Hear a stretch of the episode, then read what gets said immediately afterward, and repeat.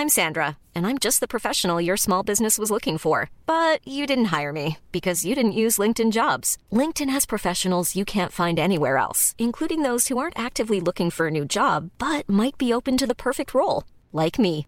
In a given month, over 70% of LinkedIn users don't visit other leading job sites. So if you're not looking on LinkedIn, you'll miss out on great candidates like Sandra. Start hiring professionals like a professional. Post your free job on linkedin.com/people today. Tarde a tarde, lo que necesitas saber de forma ligera, con un tono accesible. Solórzano, el referente informativo.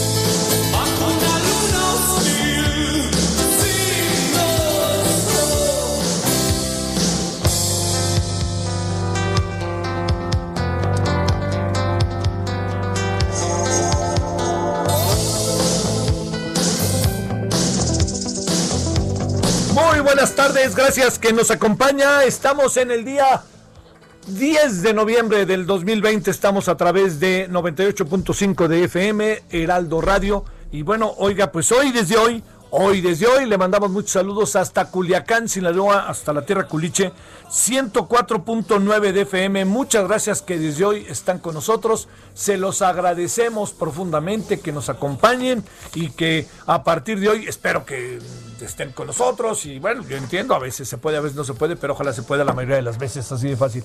Bueno, oiga, nada más para anotarle, porque yo creo que de repente eh, este, es importante como hacer altos en el camino.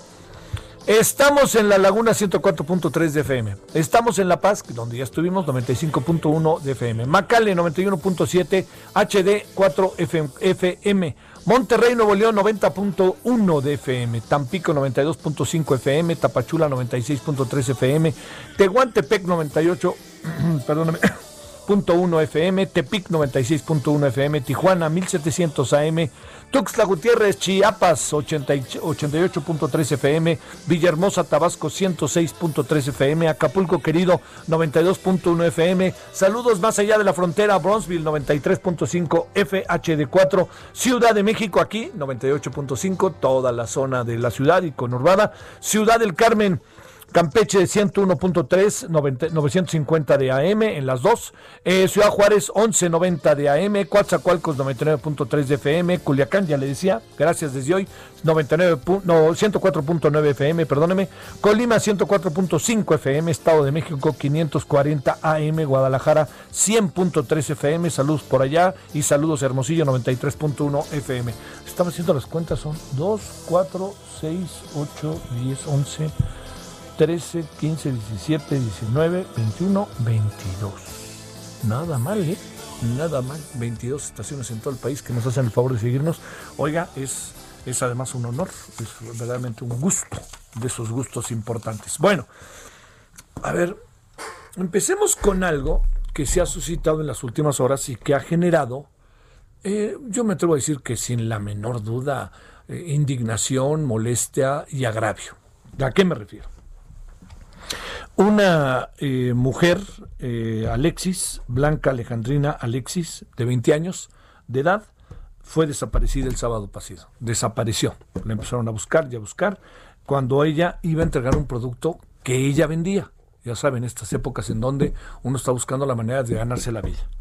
Un día después fue localizada con severas huellas de violencia en el fraccionamiento Vista Real de Cancún. Esos, esos son los hechos. Perdóneme que se lo diga.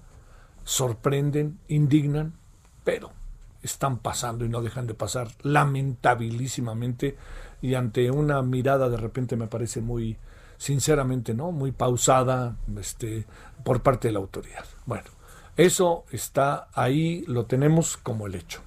Qué es lo que sucede que Cancún es un puerto que usted si no lo conoce sabe de él. Es uno de los centros turísticos más importantes del país. La la entrada y salida de dinero en ese lugar es altísima.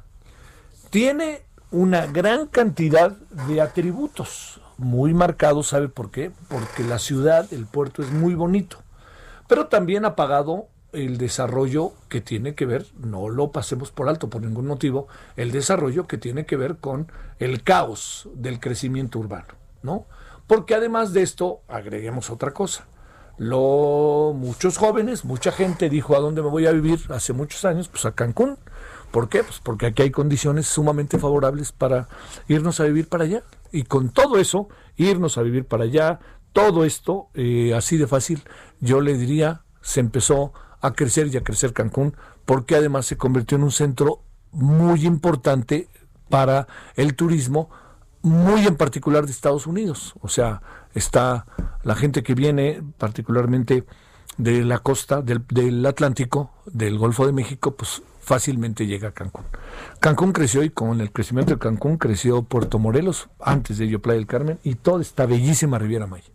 Entonces, lo que hay que decir es que son, son lugares que han crecido eh, desordenadamente, pero que también al tiempo que han crecido desordenadamente, que esto es lo importante, pues los ciudadanos eh, se han ido a vivir a Cancún y usted y yo lo sabemos, cuando alguien va a vivir a un lugar en donde no es el suyo, pues uno lo empieza a cuidar, no, no, incluso hemos aprendido afortunadamente cuando eh, estamos en circunstancias muy, muy, aunque sea turísticas, uno sabe que va a un lugar y pues hay que cuidarlo, ¿no? Hay que cuidarlo porque uno no sabe cuándo regrese y hay que respetar a la gente que vive en los lugares. Entonces no se vale tirar la basura en cualquier esquina o cosas de ese tipo. Los estadounidenses vienen y hacen su fiesta, ¿no? Que si en el, el Día de Acción de Gracias, que si en lo que usted quiera. Ahí hacen sus fiestas. Entonces los cancunenses, las y los cancunenses, saben que eso va a pasar y saben que los tienen que aguantar, ¿no?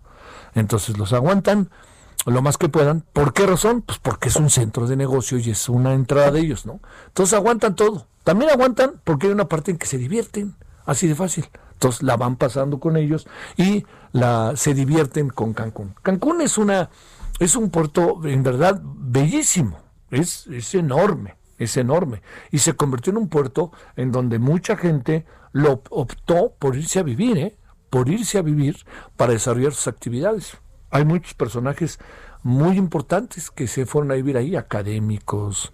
Bueno, yo tengo una extraordinaria amiga, Lidia Cacho, que se fue a vivir a Cancún, aunque ahora ya vive en Puerto Morelos, ahora vive donde puede, porque, ay Dios santo, bueno, las circunstancias que han rodeado la vida y la impunidad con la que se ha tratado a todos estos secuestradores de Lidia Cacho, verdaderamente es infame. Bueno, pero todo eso se lo cuento porque al final lo que le quiero decir es que en el crecimiento, esta es una razón importante, en el crecimiento de Cancún, los ciudadanos más de un millón que se fueron, que están viviendo ahí, que ya nacieron ahí, que son cancunenses. Yo decía hoy, bromeando, un cancunense famoso se llama Carlos Vela. Este, bueno, este, se fueron a vivir ahí y ahí están. Ya hicieron de Cancún su, su vida ahí vive mucha gente y no toda la gente se dedica necesariamente al turismo, hay gente que se dedica al comercio local, hay gente que es burócrata y hay gente incluso que a lo mejor tiene aspiraciones políticas y bueno, pues se mete un cargo, otro cargo, aunque debo decir que la gobernabilidad, particularmente en Cancún y en Benito Juárez, ha sido muy desigual. O sea, usted imagínese lo que significa para Quintana Roo el ingreso que tiene de dinero Cancún. Es la joya de la corona del Estado. Imagínense la gran cantidad de dinero que sale de ahí de impuestos. más cosa de ponerse a las vivas. Bueno, todo esto, ¿por qué se lo cuento? Porque se ha, crecido una conciencia. Y muchos jóvenes se han ido a vivir a Cancún bajo dos ópticas. Uno, por la calidad de vida. Dicen, pues yo quiero vivir en el mar y estar a gusto acá. Pero otro, porque encuentran empleo. Y le debo de decir que quien más se dedica al proceso de, de, eh, eh, de los- las personas que hoy, eh, diría yo, concentran en términos de la edad el mayor número de personas que se encuentra en los centros turísticos trabajando son jóvenes. Y son jóvenes, así se lo digo, jóvenes que además este, van con compromiso. Algunos estudian turismo, otros dicen, pues bueno, a ver si la pega, soy mesero, bueno, voy a poner un taxi. Y la gente se va para allá. Y es un lugar que es atractivo, les gusta, está el mar y la pasan bien. Bueno, todo esto, ¿por qué se lo cuento? Se lo cuento porque en términos de lo que sucede en Cancún, podría suceder y nadie dice nada, pero la población ha ido creciendo en su toma de conciencia porque defiende su lugar de origen o defiende el lugar en donde vive. Entonces, si una mujer, como le sucedió a Alejandrina, Alexis, es, digamos, forma parte de la comunidad. Segundo, no solamente forma parte de la comunidad, es mujer. Tercero, no solamente es mujer y forma parte de la comunidad, sino que lleva a efecto un trabajo que tiene mucho que ver, muchísimo que ver con un conjunto de trabajos paralelos que muchos jóvenes llevan a efecto, sobre todo en tiempo de la pandemia. Entonces resulta que hasta donde hoy se sabe, Bianca Alejandrina, de 20 años, fue lleva un pedido que le hicieron por internet. Fue entregar el producto que ella vendía. ¿Qué fue lo que pasó después de esto? De repente, oye, ¿dónde está Alexis? Pues no sabemos de ella, no sabemos de ella. ¿Pero cómo que no sabes de ella? Sí estaba, no, no sabemos de ella, no. Vaya a saber si el sábado en la noche ya tenían compromiso con amigas y amigos para irse un rato a, a cenar algo ahí. perdóneme, cercano, o si ya acabó el día, porque ya ve que estamos en la pandemia, ¿no? La cosa está en que lo que ella hiciera era su decisión. Resulta que ella, ya que salió de ahí, lo que hace es irse a, este, eh, presumiblemente irse a su casa y de repente le empiezan a hablar y no saben de ella, y no saben de ella, la propia, digamos, el, el grupo que está en esta pequeña empresa, una gran empresa que vende productos y que dicen, oye, ya entregó el producto y no ha regresado, todas estas cosas que inmediatamente llaman la atención, pues resulta que no se sabe de ella. Pasan horas que son verdaderamente, usted y yo lo sabemos, en donde dicen, bueno, vamos a suponer que se fue de fiesta, vamos a suponer que se fue con amigos. Híjole, ya es domingo y no sabemos de ella, ¿no? O sea, y siempre avisa. Bueno, pues eso fue lo que pasó. Apareció el día después, localizada con severas huellas de violencia en el fraccionamiento Vistarreal. Esa es la historia. ¿Cómo quería, o sea, yo le planteo, quien gobierna el municipio, Benito Juárez, y quien gobierna el Estado, que ya empezó a correrse la voz de dónde está Alexis, ¿cómo querían que manifestaran su preocupación y su interés por dónde está Alexis? Bueno, lo mostraron el domingo en la mañana a sus amigos. Pero resulta que aparece muerta. Entonces, ¿qué es lo que hacen? Oye, esto no puede quedarse así. Y más porque hay una toma de conciencia nacional que se ha visto en Guadalajara, en Monterrey y particularmente en la Ciudad de México, en donde todo el mundo dijo, bueno, pues ¿de qué se trata esto? Pues se trata ni más ni menos que de que aparece Alexis, eh, localiza- es localizada con severas huellas de violencia en un fraccionamiento. Entonces, ¿qué hace la gente? Irse a manifestar.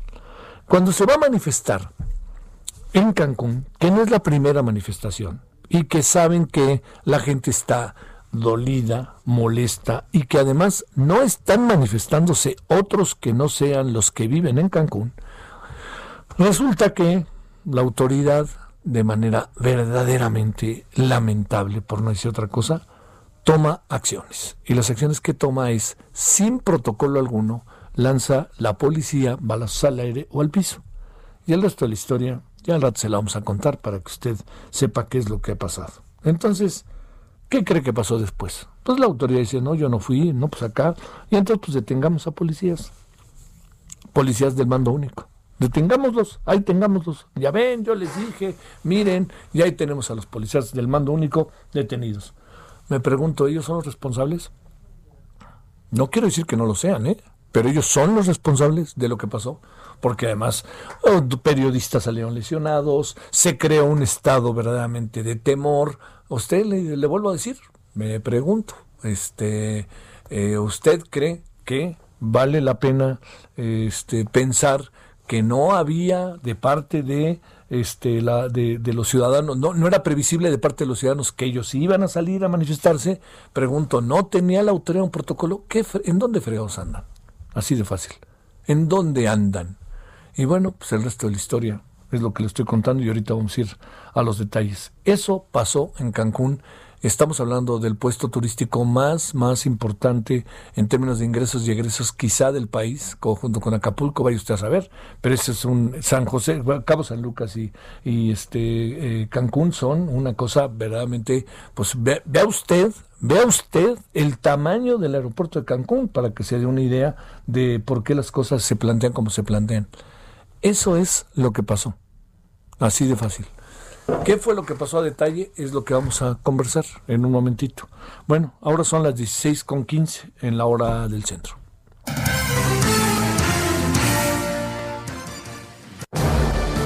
Solórzano, el referente informativo.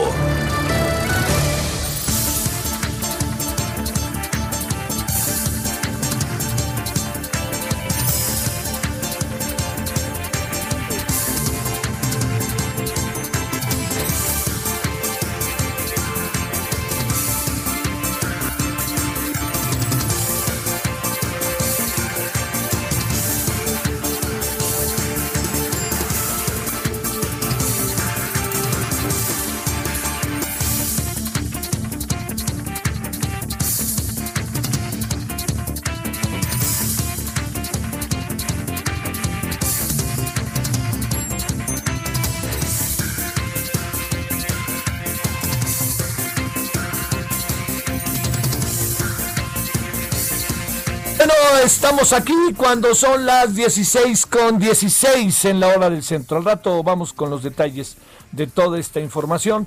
Eh, le cuento este mucho de lo que tenemos hoy. Le voy a nada más hacer un resumen más allá de lo que me permití decirle sobre el caso de Cancún, que el gobierno del estado ya está investigando lo ocurrido. Ah, le recuerdo, balazos, policías municipales, adscrito al mando único, disolvieron la protesta que se realizaba frente al Palacio Municipal de Benito Juárez. Es el municipio, le digo, la joya de la corona. En estos hechos, perdóname, cuatro periodistas resultaron lesionados, al menos dos por armas de fuego. La manifestación se realizó por el asesinato de Bianca Alejandrina Alexis, joven de 20 años, cuya desaparición fue reportada el sábado cuando fue a entregar el producto que ella vendía. Un día después fue localizada con severas huellas de violencia en el fraccionamiento, entonces estamos reiterando, fraccionamiento Vista Real.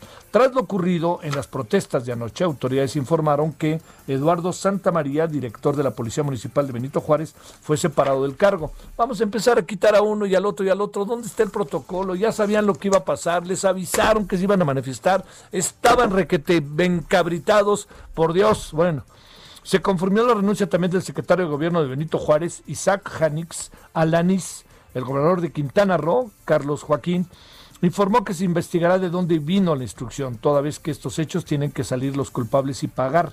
El secretario de Seguridad Pública, eh, el señor Alberto Capella, lo vamos a tener en la noche al rato, aseguró que esta acción policíaca fue una estupidez que tendrá consecuencias legales y que ya son seis los policías que están siendo investigados por las agresiones. Mientras, la alcaldesa Mara Lezama aseguró que anoche ella dio una orden y después hubo una contraorden, por la que ya revisaron los videos de las cámaras de seguridad. Se presume que la orden de la presidenta municipal, de la alcaldesa, hoy este, fue este, contengan y que se manifiestan. Eso se presume, ¿no? Bueno, ¿por qué se convirtió en algo tan importante? Porque es Cancún, por la imagen de Cancún, también es muy importante, y primero porque es una manifestación justificada por el asesinato de una mujer de 20 años. Y resulta que la autoridad, para enfrentar esta injusticia, actúa bajo, bajo otra injusticia, que es la de atacas. Colectivos, políticos, autoridades y hasta la Organización de las Naciones Unidas condenaron lo ocurrido anoche en Cancún. Miren nada más, bueno, hasta la ONU. Bueno, vamos a otro asunto igual de tenebroso, terrible, duro y bueno, brutal. En Guanajuato buscan al periodista Víctor Manuel Jiménez Campos, quien fue visto por última vez el pasado primero de noviembre en Celaya. Víctor tiene 38 años de edad y trabaja para los portales de noticias Rotativa Digital, Guanajuato e Informativo Ágora. Apenas ayer se reportó el asesinato de Israel Vázquez, periodista del diario digital El Salmantino, mientras realizaba una cobertura. Entre enero y octubre de este año ha habido una baja del 36.4 en los delitos del fuero común en la Ciudad de México. De acuerdo con la jefa de gobierno, Claudia Sheinbaum, y el secretario de Seguridad Ciudadana, Omar Harfush, eh, Omar García Harfush, en el mismo periodo de 2019 se cometieron 166 delitos, mientras que este año fueron 108 en promedio diarios. El Instituto Nacional Electoral informó que ya recibió las investigaciones realizadas por la Unidad de Inteligencia Financiera sobre la entrega de dinero de David León Romero a Pío López Obrador. Reiteró a través de un comunicado, refirió, perdón, a través de un comunicado que se integrará a la carpeta de investigación que realiza sobre el caso en la Unidad Técnica de Fiscalización. Así, así de fácil. Ahí le va. A ver. En un restaurante, un cuate que se llama David León le entrega un sobre en que se asegura hay un millón de pesos en efectivo. Dos veces, en dos ocasiones. Se lo entrega a una persona. El dinero queda claro por lo grabado que se entrega para la campaña del señor. El señor es López Obrador. Se le da el dinero a este personaje. Lo importante del personaje que es, es que es el hermano de quien hoy es el presidente.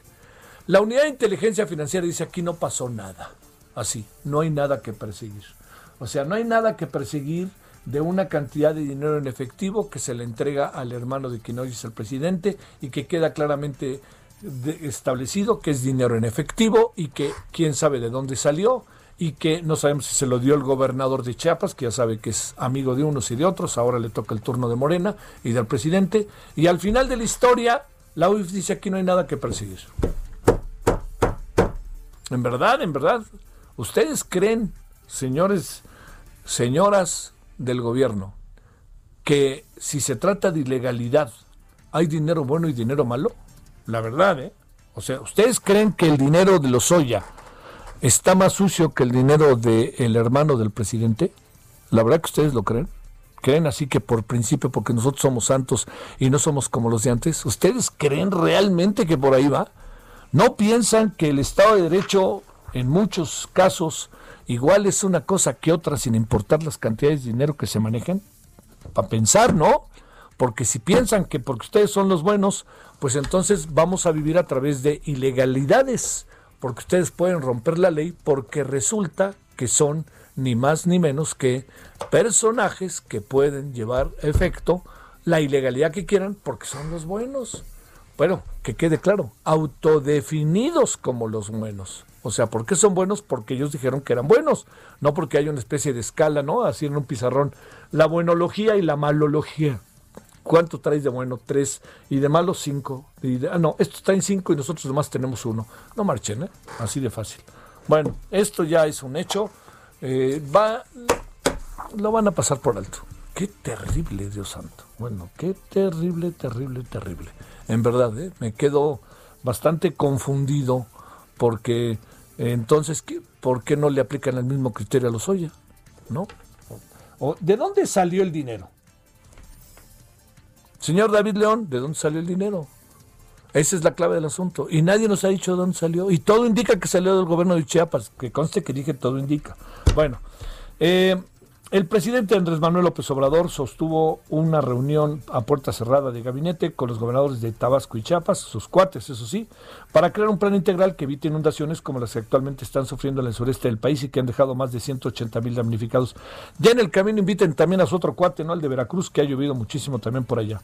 Bueno, resulta que el ex banquero Carlos Cabal Peniche dio un paso atrás y se retiró del grupo de inversionistas de Interjet, que en julio pasado anunciaron una inyección de recursos por 150 millones de dólares para reestructurar a la aerolínea.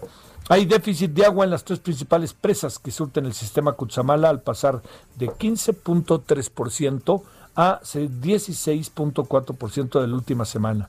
En la sesión ordinaria del Comité Nacional de Grandes Presas, la Comisión Nacional del Agua informó que actualmente se tiene un llenado total de 549.6 millones de metros cúbicos, es decir, 70.2%, en contraste con los 677.9 millones de metros cúbicos, es decir, 86.6% de almacenamiento del promedio histórico para esta fecha.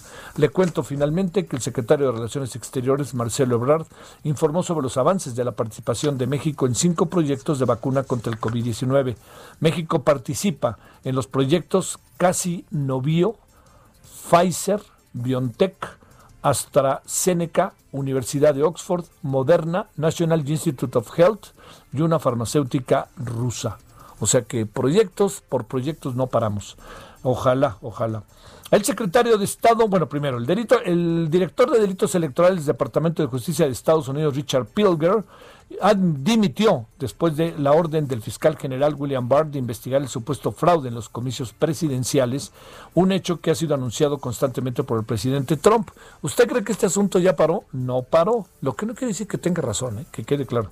El secretario de Estado de la Unión Americana, Mike Pompeo, prometió este martes garantizar la transición tranquila de cambio de gobierno en donde Trump será de nuevo presidente. Pausa. El referente informativo regresa luego de una pausa.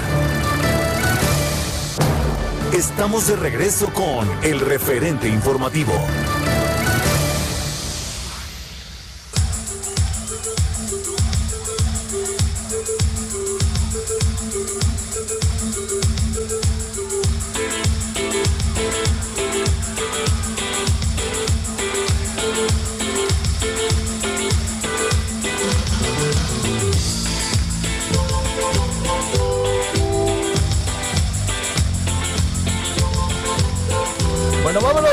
Las 16.30 escuchando a Soda Stereo que eh, está... Pues bueno, este fue el Nada Personal, que fue el segundo de esta extraordinaria banda argentina, y además que está hoy de... Hoy anda festejando, recordando algo, ¿no? Soda Stereo. Por aquí lo tenía. Bueno, alguien me lo, me lo podrá decir. Por aquí lo tenía yo, no sé. Bueno, este, de cualquier manera, ahorita le cuento, pero siempre es bueno recordar a Soda Stereo, que a mí me parece, en verdad que se lo digo, auténticamente una maravilla. Este es el segunda, es eh, 1986, lanzó este álbum que se llama Signos, y, eh, y esto forma parte del álbum Nada Personal. a ver, esta canción forma parte del álbum Nada Personal, que fue el segundo de esta banda, pero en un día como hoy lanzaba su álbum Signos, que según varios expertos es pues el segundo mejor de la banda. Bueno, en fin, ahí está Soda Stereo para que lo escuchemos y lo gocemos. Hay una grieta en mi corazón, un planeta con desilusión. Con desilusión. Partamos del ABC de lo que pasó ayer, eh, de lo que pasó el día de ayer en, eh, en Cancún.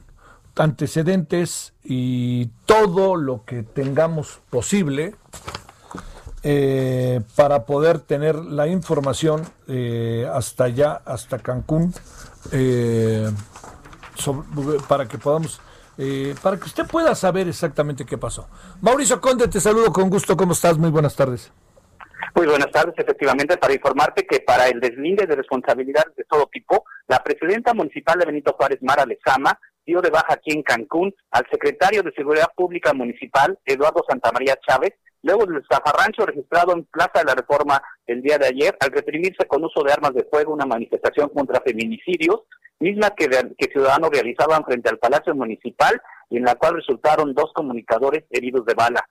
Al tiempo que finca las denuncias penales por estos hechos, la primera autoridad municipal aquí en Cancún refirió que al igual que el gobernador Carlos Joaquín González, ayer se había reunido por la mañana con los representantes de los distintos colectivos convocantes de esta movilización ciudadana en la que acordaron que no se usaría la fuerza pública contra los manifestantes. Dijo que incluso a la una de la tarde de ayer convocó una reunión de su gabinete encargado de la seguridad pública municipal en la que instruyó personalmente que no debía registrarse ningún hecho de violencia por parte de los elementos de la corporación que se rige en sus operaciones bajo el mando único que coordina el gobierno del Estado.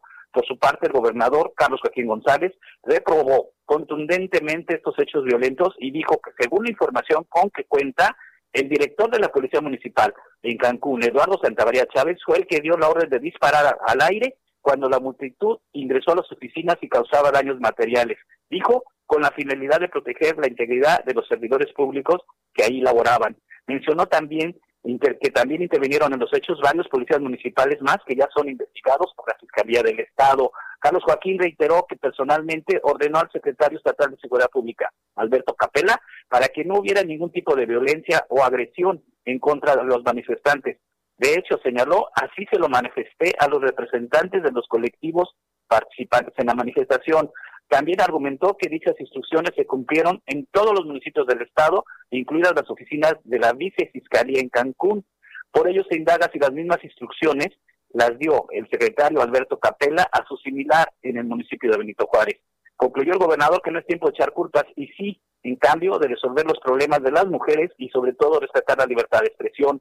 De esta forma, hacia el mediodía de hoy, la presidenta municipal de Benito Juárez, Mara Lezama, en rueda de prensa se pronunció por la unidad con los representantes de los medios de comunicación que se manifestaron también en la, en la Plaza de la Reforma el día de hoy, con la sociedad civil, para que no haya impunidad en el castigo a los autores de estos actos violentos contra la población. Y, entre todos, dijo ella, aportemos las pruebas necesarias para el desfile de responsabilidades. En relación a esta represión, Mara Lezama dijo que había girado instrucciones precisas de no que no se registraran tales agresiones y incluso mencionó que entre los manifestantes se encontraba su hija, así como la reportera Cecilia Solís, con la que laboró hace muchos años en la misma trinchera de trabajo. Indicó que ha intervenido la Contraloría Municipal, así como el área de Asuntos Internos de la Secretaría de Municipal de Seguridad Pública, para deslindar los hechos en forma independiente a las averiguaciones que corren a cargo de la Fiscalía del Estado, toda vez que son hechos graves constituyentes de delitos penales. Por su parte, Isaac Yanis Alanís presentó su renuncia al cargo de secretario general del Ayuntamiento de Benito Juárez con carácter irrevocable, por lo que retornará a su puesto como regidor de la comuna, esto en protesta por la represión policíaca que sufrieron los ciudadanos este, este lunes. Es lo que les informamos desde Cancún, Quintana Roo. A ver, Mauricio, déjame plantearte algunos asuntos. Eh, era sabido que iba a haber una manifestación, ya era sabido que iba a ser numerosa, ya era sabido que esto podía pasar. ¿Dónde estaba la autoridad y quién diseñó los protocolos en una circunstancia como esta? Sí, están establecidos los protocolos de, atención a estos casos. Ya la, la reunión se había sostenido en la mañana con los, con los dirigentes de los colectivos, más la autoridad estatal y la autoridad municipal, y la instrucción se trasladó a los secretarios tanto estatal de Seguridad Pública como municipal. En, los hechos, en el Palacio Municipal se encontraba el secretario municipal de Seguridad Pública, quien es el responsable de haber aplicado los protocolos de atención debidos. Por ello, el día de hoy en la conferencia de prensa, la presidenta municipal dijo que se había se estaba siendo destituido porque él era el principal responsable de que esto no ocurriera y eso es lo que está deslindándose en las investigaciones que lleva a cabo la Fiscalía General del Estado. Sí, bueno, oye, lo que sí es que pues no, no le demos vuelta, ¿no? Esto es evidente que, que allí algo pasó, pero eh, yo también diría, no solamente eso, lo que hizo, lo, lo que vino a suceder fue que eh, lo que acabó pasando fue que la propia imagen de la ciudad quedó en, en un momento como este, Mauricio, como para echarse a correr, ¿no?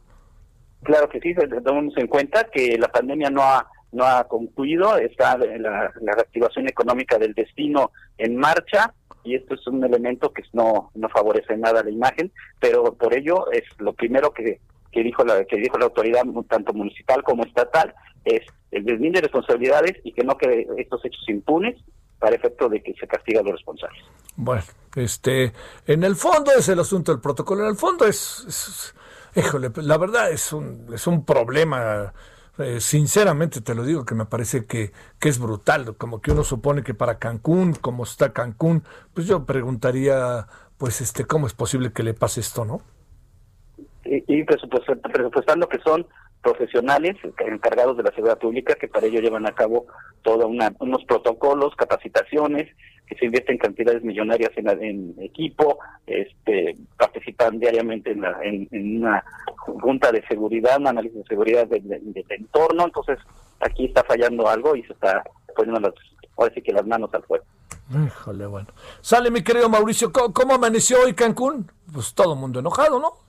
De todo el mundo. Ahorita el, el, tema, el tema es que finalmente es, este, este, todo este detonante de la violencia se da porque ocurren feminicidios, que, es que se tiene que atender la violencia contra la mujer en todas sus formas, y esto deriva en, en lo que ocurre con la represión hacia la ciudadanía y dos comunicadores lesionados. Este es el lamentable hecho que tenemos que contar. En Entonces, así de fácil, que, me, que, que anda pasando ahí? O sea, anda, andan jugando con, con la discúlpeme, etcétera, pero en el fondo, pues la pregunta que uno se hace es, este, ¿qué, qué, qué, qué, diseñan de estrategia para enfrentar una situación de estas? Ese es el, problema, ¿no? Sí, el problema es la preparación y sí. cosas políticas. Bueno, eh, muchas gracias, Mauricio. Saludos. De eso, de eso vamos a hablar. A ver, 16.39 en la hora del centro. Solórzano, el referente informativo.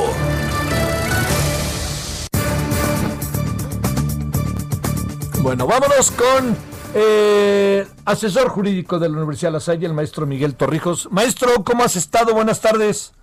¿Qué tal, Javier? Muy buenas tardes a ti y a todo amable auditorio. Agradecido nosotros que estés con nosotros. A ver, cuéntanos, eh, digo, se sabe qué pasó en Cancún, pero la pregunta es, caramba, estando como están las cosas, siendo Cancún lo que es, ¿por qué pasan estas cosas? ¿Qué supones que pasa?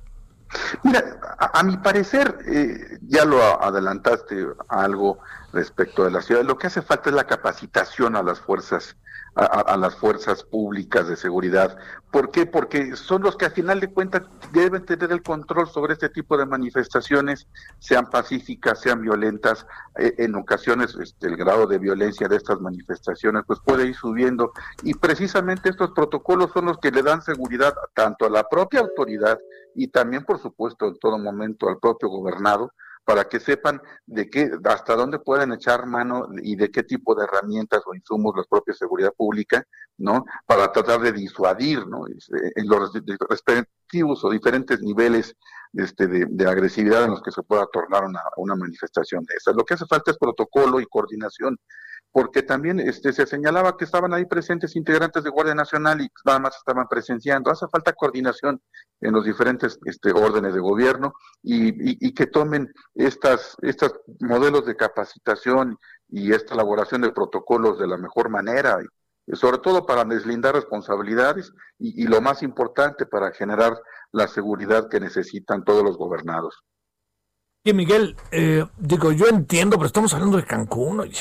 No estamos hablando de una comunidad más pequeña o, que, o que esté menos en el centro del huracán de las cosas, por lo que significa Cancún, el turismo, viene el fin de año, pues ahora sí que ni mandado a hacer el desprestigio, ¿no? Exactamente, sí, esto puede repercutir. De por sí que las certificaciones de destinos a veces a México siempre están este, pendiendo de un hilo, ¿no? Respecto de si, si lo certifican como destino seguro o no, pues esto creo que no le ayuda en nada la actividad turística. Totalmente de acuerdo. Bueno, ¿qué hacer ante esto? ¿Por dónde entrarle al asunto, en verdad? Porque digamos, ahora sí que el mal está hecho. Ya, ¿cómo, cómo los levantamos de esta? Pues yo creo que, eh, número uno, pues bueno, se tienen que efectivamente fincar responsabilidades para las personas que no tuvieron el control de la manifestación y bueno, tienen que, tienen que ser responsables, definitivamente. Insisto, no se trata de, de, echar culpas de quién hizo, quién hizo, no, simplemente el que lo hizo tiene que ser responsable, por un lado. Este, pero obviamente eh, tratar de dar el siguiente paso y ya una vez que se finquen responsabilidades, pues tratar de evitar esto, o sea, tratar de retomar los protocolos, este, en serio, si, si hay comités ciudadanos, pues incluirlos dentro de la propia población ahí de, de de, Cancún y que participen en, esta revisión de protocolos por su propia seguridad, porque tarde o temprano va a venir a otra manifestación, puede venir a lo mejor un día que un partido de fútbol a lo mejor no, no, gana el equipo local o algo por el estilo, o cualquier otro tipo de situaciones similares y deben tenerse ese tipo de controles de manifestaciones, sobre todo porque ya se sabe que se puedan tener, o incluso de aquellas que a lo mejor se puedan tornar de una manera pacífica a una violenta. O sea, los protocolos son lo más importante para evitar que se den de nueva cuenta ese tipo de situaciones y para dar tener certeza tanto para las autoridades y sobre todo también para los gobernados. Para mí es lo más importante, el cumplimiento de los protocolos que son los que dan certeza a todo el mundo. Sí, pero bueno, oye, ahora una reflexión, eh, eh, maestro Miguel eh, Torrijos, sobre el tema de el mando único que muchos eh, habían pensado que era una de las grandes y mejores salidas para enfrentar el problema de la seguridad. Aquí el mando único no generalizó, pero ahora sí que mostró su peor cara, ¿no? Sí, definitivamente. A veces es que eh, a veces se tiene que hacer un traje a la medida, porque el mando único a veces efectivamente da soluciones, pero a veces ah, genera más problemas que, que, el problema tal cual, ¿no? La, solución este, eh, no se ve y al contrario genera mayor cantidad de problemas. Yo creo que se tiene que revisar este tema de, de los mandos únicos, porque Insisto, hay que verlo caso por caso porque lejos en ocasiones de proporcionar alguna solución puede incrementar más el problema. ¿no? En este caso, por ejemplo, si se sabía que era una cantidad importante de manifestantes, pues bueno, pues si eran 500 o más, pues eh, eh, el mismo protocolo y, este esquema de coordinación, pues sirve precisamente para saber este, qué técnicas disuasivas se pueden agregar en, el inter del avance de la manifestación. Eh, todo está en eso, pero sí se tiene que, adoptar y revisar el modelo de, de, mando único. Bueno, oye, este, eh, y a ver, el, otro factor, nomás para una reflexión final, eh, Miguel, el tema Guardia Nacional ahí.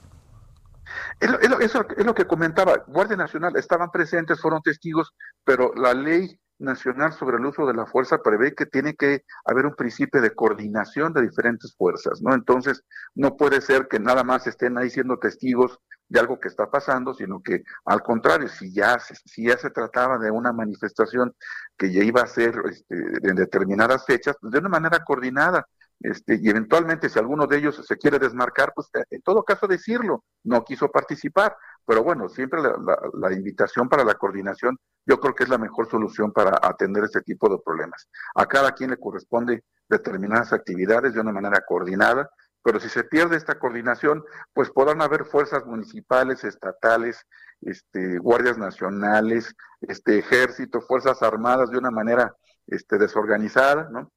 y esto pues lo único que va a restar es la capacidad de operación para atender ese tipo de manifestaciones y, en detrimento de la, de la propia población porque pues la forma en que actuaron pues sí fue este el, hecho de que hayan existido compañeros de los medios agredidos pues eso habla muy mal ¿no? de, bueno ya aunque hayan sido el medio no, pero en particular por, con la solidaridad, con los integrantes del gremio, pues es algo relevante. Este, tipo de conductas no se pueden permitir.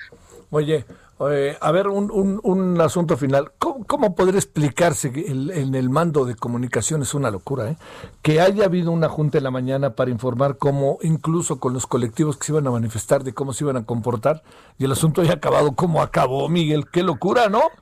Sí, totalmente, se, salió de control, pero se salió de control no la manifestación. Bueno, ya sabemos que ese tipo de manifestaciones, pues generalmente hacen pintas y llevan a cabo, a, este, rompen algunas cosas, ¿no? Incluso bienes de propiedad pública. Pues bueno, sí, y esto tampoco se puede tolerar, pues, ¿no? Pero de hecho está totalmente desproporcionado el hecho de que este, ya teniendo una reunión previa de organización de cómo atender este tipo de, manifestaciones, pues este, se utilicen de esta manera disuasiva los disparos al aire, que es totalmente irresponsable y totalmente desproporcionado el uso de la fuerza en contra de, en contra de los manifestantes, ¿no?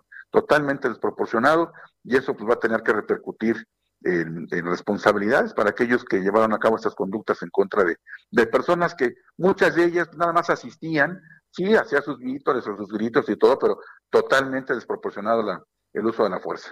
Y te diría una última cosa, Miguel, no sé si la compartas. Este Cancún, pues es un centro turístico relativamente nuevo, ¿no? Por llamar, sobre todo por lo, por el tiempo, ¿no?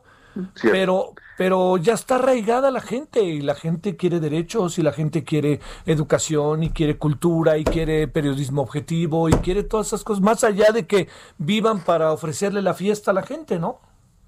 Exacto. Exactamente, este, es, un es un polo muy muy específico, es como si se tratara de un fenómeno parecido a, en Puerto Vallarta o en otros destinos que son totalmente y enteramente este, turísticos. De, hecho, se está haciendo un esfuerzo para para este, convocar a personas para que acudan a estos destinos y los reciben de esa manera, pues bueno, no, no, es lo más no, es lo más este agradable andar de turista y que de pronto reciban una situación así, ¿no? Te mando un saludo, maestro, y muchas gracias que estuviste con nosotros, Miguel. No, a ti, Javier, y a todo tu nuevo auditorio que nos hizo el favor de, prestar atención. Gracias, Miguel. Muy buenas tardes. Ahora 16 con 48 en la hora del centro en este día martes 11, martes 10 del 11, 10 de noviembre de 2020. Solórzano, el referente informativo.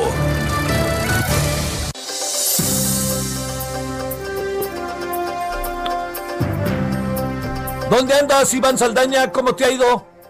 ¿Qué tal, Javier? Eh, justamente en el Palacio Legislativo de San Lázaro, informarles que pues el presupuesto de ingresos de la Federación 2021 fue aprobado este martes en la Comisión de Presupuesto y Cuenta Pública de la Cámara de Diputados con modificaciones, como ya se eh, había hablado desde el día de ayer, ya se eh, aprobaron estas modificaciones a la propuesta original del presidente Andrés Manuel López Obrador, principalmente recortes a los órganos autónomos, Javier, y aumentos en los programas sociales. Esto fue, eh, pues, eh, con la mayoría de Morena, por supuesto, los votos en contra del PAN, del PRI, del PRD y Movimiento Ciudadano y abstenciones, eh, eh, y no hubo ninguna abstención que, bueno, en este todos agarraron una posición a favor y en contra y pues así se aprobó hacer reasignaciones en el presupuesto por un total de dos mil cuatrocientos siete millones cuatrocientos mil pesos. Los integrantes de esta comisión, Javier, eh, acordaron presentar las reservas en la discusión ante el Pleno de la Cámara, lo que pues agilizó la aprobación de este dictamen que duró alrededor de tres horas y media. Entonces, pues se prevé que el día de hoy eh, ya se, eh, se convocó hoy a sesión ordinaria a las dos de la tarde, pero como estaba terminando la aprobación, se aprobó a las tres y media más o menos, de la tarde. Entonces, eh, pues ahorita están esperando, se está esperando a que inicie la sesión, se empieza a discutir el dictamen en lo general y pues de, de, esperarse a lo mejor eh, es la ruta que marcó incluso la Junta de Coordinación Política de que se apruebe en lo general el día de hoy y las reservas en lo particular, la discusión para el día de mañana y esperemos que a más tardar el jueves, que es lo que tienen previsto, pero eh, pues esta discusión se puede prolongar todavía más, Javier. Si eh, algo que, oye, si algo quiere el dinero, el gobierno es dinero, dinero y la oposición, que bueno, este, excepción de, bueno, es que hay una alianza, pero la otra oposición, pues nomás no, no quiere, ¿no? Sí, eh, efectivamente lo dices bien. Eh, hubo recortes y esto es lo que tú de lo que tú mencionas. Hubo recortes, por ejemplo, para el gobierno, incluso se fue, eh, eh hubo, por ejemplo, a los órganos, perdón, autónomos como al, al INE, al propio INE que le recortaron para el próximo año de lo que él había solicitado, de lo que esta institución había solicitado, le recortaron eh, 87, eh, perdón, 870 millones de pesos. Entonces, pues se le va a complicar más en un año electoral y sobre todo ven que tiene que armar la consulta, pero defendieron eh, también por parte de Morena eh, de aliados que se está el objetivo pues es ampliar y fortalecer las capacidades del sistema de salud, promover una reactivación rápida y sostenida de capacidades eh, del empleo y la actividad económica, reforzar la protección social de los grupos más desfavorecidos. En esto pues ahí le aumentaron más presupuesto a la a la Secretaría del Bienestar, por ejemplo, eh, y no es una cantidad menor, Javier, eh, son eh, un total de, por aquí tengo, eh, 1.754 millones lo que le estarán aumentando a la Secretaría del Bienestar, que es para que se vaya a refuercen los programas, por ejemplo, el de pensión para adultos mayores y el de pensión para personas con discapacidad. Javier Auditorio. Te mando un saludo, Iván, y muy buenas tardes. Buenas tardes a todos. Gracias. Ahora a las 16.52, antes de irnos a la pausa, cuéntanos, Misael Zavala, ¿dónde estuviste? ¿Dónde andas hoy? Javier, buenas tardes, buenas tardes al auditorio. Pues hoy la Comisión Permanente del Partido Acción Nacional aprobó instruir a sus comités estatales y también a nivel nacional que construyan acuerdos para conformar coaliciones con otros partidos políticos, excepto Morena, para los comicios del 2021. Es decir, Acción Nacional pues abre la puerta a coaligarse con eh, el Partido Revolucionario, el Partido de la Revolución Democrática, también el Partido Revolucionario Institucional y otros institutos políticos locales. Esto para las elecciones tanto a la Cámara de Diputados federal, también a las gubernaturas y las alcaldías que estarán en juego el próximo año. De acuerdo con el diputado federal y secretario de la Dirección Nacional del PAN, Carlos Valenzuela, en una reunión privada se llegó el acuerdo de ir coaligados con todos los partidos políticos y bueno, prácticamente es una declaración en contra, eh, que van a ir en contra de, del partido Morena en un bloque, eh, van a, comenzar las pláticas con otros partidos políticos, pues ya para unirse. Hace un par de meses, eh, cabe recordar, eh, Javier, que el presidente nacional del PAN, Marco Cortés, indicó que estaban en pláticas avanzadas ya con el PRD y con Movimiento Ciudadano para conformar estas alianzas de cara a las elecciones federales. El PRD aceptó avanzar en alianzas, pero Movimiento Ciudadano pues rechazó la propuesta debido a que su estrategia es ir sin coalición partidista en las elecciones del próximo año y bueno, eh, las pláticas están entre el PAN y el PRD primero para ir eh, pues coaligados en al menos 75 distritos electorales para la Cámara de Diputados Federal, Javier, y así es como eh, pues ya comienza este pues este a, moverse el tablero político en cuanto a las alianzas y en la conformación de coaliciones para el próximo año de cara a las elecciones federales. Sale. Muchas gracias y buenas tardes, Misael. Gracias, buenas tardes. Bueno, coaliciones con otros partidos, excepto Morena. Así que ahí pueden pasar muchas cosas, llámese PRI. Y pues no vaya a ser que se reconcilien, ¿no? Con Felipe Calderón y con Margarita Zavala. En una de esas, pues la desesperación de los dos los obliga a un matrimonio de El referente informativo regresa luego de una pausa. Tarde a tarde, lo que necesitas saber de forma ligera, con un tono accesible. Solórzano, el referente informativo.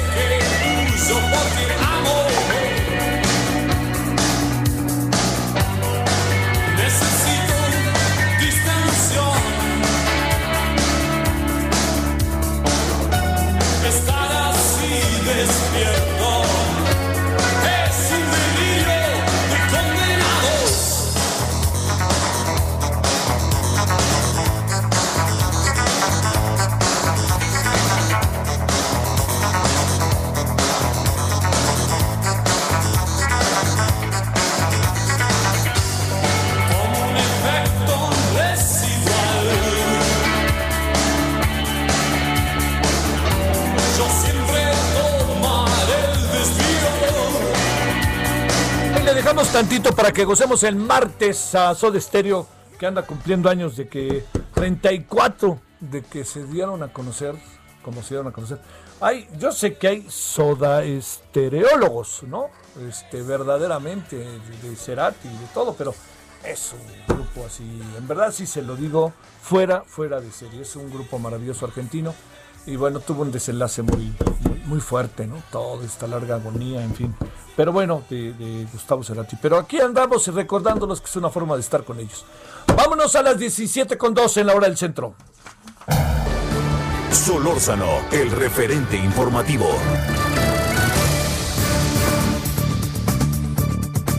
Bueno, este, a ver, la, la- la- salíamos, no hemos salido, estamos en lo de Cancún, que vamos a abordar en la noche, por cierto, y antes de, bueno, junto con Cancún, le contábamos desde ayer que un eh, reportero local de Guanajuato del portal informativo El Salmantino, Israel Vázquez, murió después de que fue baleado cuando iba a realizar una transmisión en vivo sobre el hallazgo de restos humanos en la colonia Villa Salamanca 400.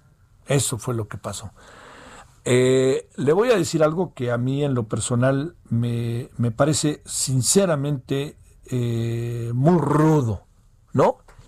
Como hemos entrado en una etapa en donde la insensibilidad camina, en donde el discurso presidencial se vuelve repetitivo, en donde sí voy a, yo ya les pedí que investigaran como si eso cambiara la- el orden de las cosas, en donde la- el asesinato de Israel ni siquiera forma parte de la agenda, en donde este pues sí que se investigue después de lo que salió de Jesús Ramírez sí que se investigue lo que salió de Jesús Ramírez el vocero del presidente pues me parece delicadísimo no que no fuera al revés que no fuera de alguien más porque vámonos con todo no pues bueno todas estas cosas deben de tener respuesta de innumerables formas. Y una de ellas debe de ser, en este momento estoy ordenando tras, va a pasar y mañana les voy a hacer un seguimiento. Solamente el seguimiento de lo que no le gusta, ¿no? Este, y eso no me parece, no, no creo que, no creo que el presidente deba de estar en ello, porque además el presidente, pues yo, yo, yo la verdad que sí creo que es un hombre que genuinamente trae una preocupación social y quiere revertir el orden de las cosas. Yo eso creo. Y la verdad que por eso voté por él y no me arrepiento. Pero, ¡ay! carajo pasa cada cosa que uno dice. Por Dios, hombre, tan sencillo que es mostrar una cara diferente. Total, aquí no importa que uno se equivoque. El problema es no reconocerlo. Y el problema es seguir en lo mismo y en lo mismo cuando hay una equivocación o cuando se puede recular en función de lo que es el desarrollo de una estrategia. Pero aquí le cuento que yo no veo por dónde. Bueno, a ver, hagamos un punto y seguido y vámonos con Luis Omar Montoya Arias, doctor en Historia por el CIESAS y miembro del Sistema Nacional de Investigadores de México. Luis Omar, con el gusto de siempre te saludo. A ver, cuéntanos qué anda pasando y qué supones que pasó con... Hola Javier, ¿cómo estás? Buenas tardes, muchas gracias. Pues te preparé un breve escrito, me dio la tarea de, armar algo bien estructurado. A ver, para venga, compartirlo contigo y con tus radioescuchas. Primera parte, hechos. El periodista Israel Vázquez Rangel fue asesinado en plena cobertura noticiosa, tenía 31 años de edad, recibió 10 balazos, era un periodista digital, cubría el horror de lo cotidiano. Atacado a las 7 de la mañana en Salamanca, perdió la vida a las 12.40 del día en el hospital de Pemex. El reportero bajó de un automóvil rotulado con las referencias fiscales del Salmantino, medio para el cual trabajaba. Con celular en mano, transmitía los acontecimientos. Acto seguido, recibió 10 impactos de bala. La Procuraduría de los Derechos Humanos del Estado de Guanajuato fijó postura de inmediato, denunció el atentado contra la libertad de expresión y contra el derecho a ser informado. Debe respetarse la dignidad humana, sentenció. Por su parte, el obispo católico de Irapuato, Enrique Díaz, afirmó que no dejará solos a los familiares del periodista. Distintos líderes sociales han expresado su indignación ante la tibieza del gobierno municipal de Salamanca. El día de ayer, lunes 9 de noviembre del 2020, Beatriz Hernández Cruz, presidenta municipal de Salamanca, lanzó un comunicado de prensa en donde relata lo sucedido a Brosita, y esto a mí me parece fundamental. Al acudir a reportear una nota policíaca, Israel Vázquez, periodista, fue atacado a balazos por sujetos desconocidos que lo dejaron herido y escaparon del lugar. En 2019 México fue declarado el país más peligroso para realizar trabajo periodístico. Urgimos la intervención oportuna de la Fiscalía General del Estado de Guanajuato para que realice su labor de investigación, persecución y detención de los responsables del ataque. A la Fiscalía y al Gobierno del Estado le hacemos, de nueva cuenta, un llamado urgente a la acción, pues más allá de lo electoral y los cálculos políticos, hoy ocurren hechos que nos lastiman y seguimos sin respuesta. Exigimos al gobernador Diego Sinué Rodríguez Vallejo, al fiscal general del Estado de Guanajuato, y al secretario de Seguridad Pública Estatal reunidos aquí en Salamanca de cara a nuestra gente, junto con el gobierno federal para dar solución a la violencia que nos aqueja, pues Salamanca también es Guanajuato, Sierra Rosita, sentenció Beatriz Hernández Cruz, presidenta municipal de Salamanca, Guanajuato, hay que decir que ella eh, representa a Morena. Hoy, martes 10 de noviembre del 2020, a las 12.30 del día aproximadamente, compareció ante los medios la presidenta municipal de Salamanca, quien insistió en responsabilizar al gobierno del estado de Guanajuato de lo acontecido el día de ayer y de la violencia que impera en Salamanca en lo general. Se presentó, por cierto, con más de media hora de, retraso. Parte 2, planteamiento del problema. De enero a agosto del año, del presente año, perdón, en Guanajuato se han cometido al menos 2.300 asesinatos de acuerdo con cifras del Secretariado Ejecutivo del Sistema Nacional de Seguridad. En el estado de Guanajuato, el primer asesinato de un periodista registrado en los últimos 10 años ocurrió en junio del 2015, luego de que el director del semanario El Tábano fue encontrado sin vida en su oficina ubicada en Comonfort, Guanajuato. Guanajuato es el estado más violento de México, también es la entidad con más policías asesinados. Reporteros sin Fronteras denunció, abro cita, la falta de compromiso mostrado por el Estado mexicano para resolver la grave crisis en materia de libertad de expresión así como la urgencia por reconocer la gravedad del problema. Cierro cita. México es el país más mortífero del mundo para los periodistas. Solo detrás de él está Pakistán. En octubre del año, perdón, en octubre del presente año, la ONU advirtió al presidente de México, Andrés Manuel López Obrador, que discursos estigmatizadores como el suyo ponen en riesgo a los periodistas. La instancia internacional dijo tener pruebas de que discursos así generan amenazas de muerte, hostigamiento e intimidación contra periodistas, reporteros y comunicadores. La ONU ha demostrado que en México el discurso estigmatizante a medios y periodistas se ha replicado a nivel estatal y municipal. Abro cita. El Ejecutivo Federal debe abstenerse de emitir declaraciones que deslegitimen y pongan en riesgo el ejercicio de los derechos humanos y la libertad de expresión, subrayó en su reporte sobre México. El presidente de México criminaliza socialmente a la prensa, la estigmatiza, la sataniza, la demoniza. Un presidente está obligado a escuchar críticas de los periodistas, es parte de la democracia. Es necesario que la, que la sociedad mexicana entienda que el periodismo y los periodistas son muy importantes, pero muy importantes en la permanente construcción de la nación mexicana. La democracia necesita de una prensa libre. Al arremeter contra la prensa en sus mañaneras, el presidente Obrador promueve la censura. Los docentes universitarios sabemos que el ejemplo arrastra, el conductismo sigue vigente. Desde la mañanera, el gobierno federal de México ha creado una narrativa que pone en riesgo a los periodistas y al periodismo. Cualquier crítica es etiquetada como conservadora, de opositores, de fifís, de señoritingos, ataca, señala, fustiga. Es un presidente, diría yo, sin rigor ni método. Bajo el mandato del tabasqueño, del tabasqueño suman ya 16 periodistas asesinados en México. Cierre. No olvidemos la eliminación del fideicomiso para protección de periodistas en circunstancias como la ocurrida ayer en Salamanca, Guanajuato, es que se necesita el Fondo de Ayuda, Asistencia y Reparación Integral que hace semanas el Senado eliminó junto con los otros fideicomisos. Se debe señalar que incluso en octubre pasado el Parlamento alemán a través de Heike Hensel, teóloga y miembro de la, de la fracción de izquierda, avisó sobre los riesgos que significaba la eliminación de los, de los fideicomisos. Vemos las consecuencias negativas de la desaparición de los fideicomisos en Tabasco con las inundaciones y en Salamanca con el asesinato del periodista del Salmantino. Sabemos que a nivel nacional espacios como Nexos y Letras Libres e intelectuales como Aguilar Camino Krause han recibido manotazos desde el, desde el poder. Expreso como guanajuatense la importancia de medios regionales como Laboratorio de Periodismo y Opinión Pública de Arnoldo Cuellar y Roleta Rusa de Enrique Rangel en León, Guanajuato, además del informativo digital que comanda Gerardo Hernández en la ciudad de Irapuato, por citar tres ejemplos destacados en la construcción de nuestra democracia es obligación del Estado garantizar la seguridad necesaria para que los periodistas desarrollen su invaluable oficio. Y finalizo. En días recientes, el PAN de Guanajuato ratificó sus disposiciones nacionales respecto a la paridad de género en ayuntamientos y diputaciones locales para las elecciones del 2021. Y yo como ciudadano, eh, además de académico, pues yo expreso, eh, digamos, mi preocupación en torno a veces a la confusión política que puede existir, no decir, no se trata tampoco solamente de, llenar eh, vacíos, pues por llenarlos, deben elegir bien los perfiles, independientemente si es hombre o mujer, porque vemos, por ejemplo, el caso de la presidenta municipal de Salamanca que representa a Morena o del presidente municipal de Irapuato que representa al PAN, ¿no? que son eh, políticos muy cuestionados por, por sus gobernados, ¿no? Eh, me parece que mm, la paridad de género por sí sola, pues no, no resolverá pues el problema de gobernabilidad que existe en Guanajuato, Javier. A ver, este, déjame decirte, eh, eh, digamos, era, eh, en el caso de Israel, era un periodista que, podríamos decir, si era conocido, ¿no? Era, era este, alguien del que se sabía el trabajo que hacía, ¿no? Sí, mira, te cuento cuál es, esto es importante, Javier, qué bueno que lo mencionas, te cuento cuál es la dinámica, digamos, periodística de Guanajuato, ¿sí? Decir, hasta los últimos dos años del gobierno de Calderón, eh, digamos que había una hegemonía de los medios tradicionales, sea, radio, prensa, ¿no? Entonces, eh, a través de ellos, pues se informaba.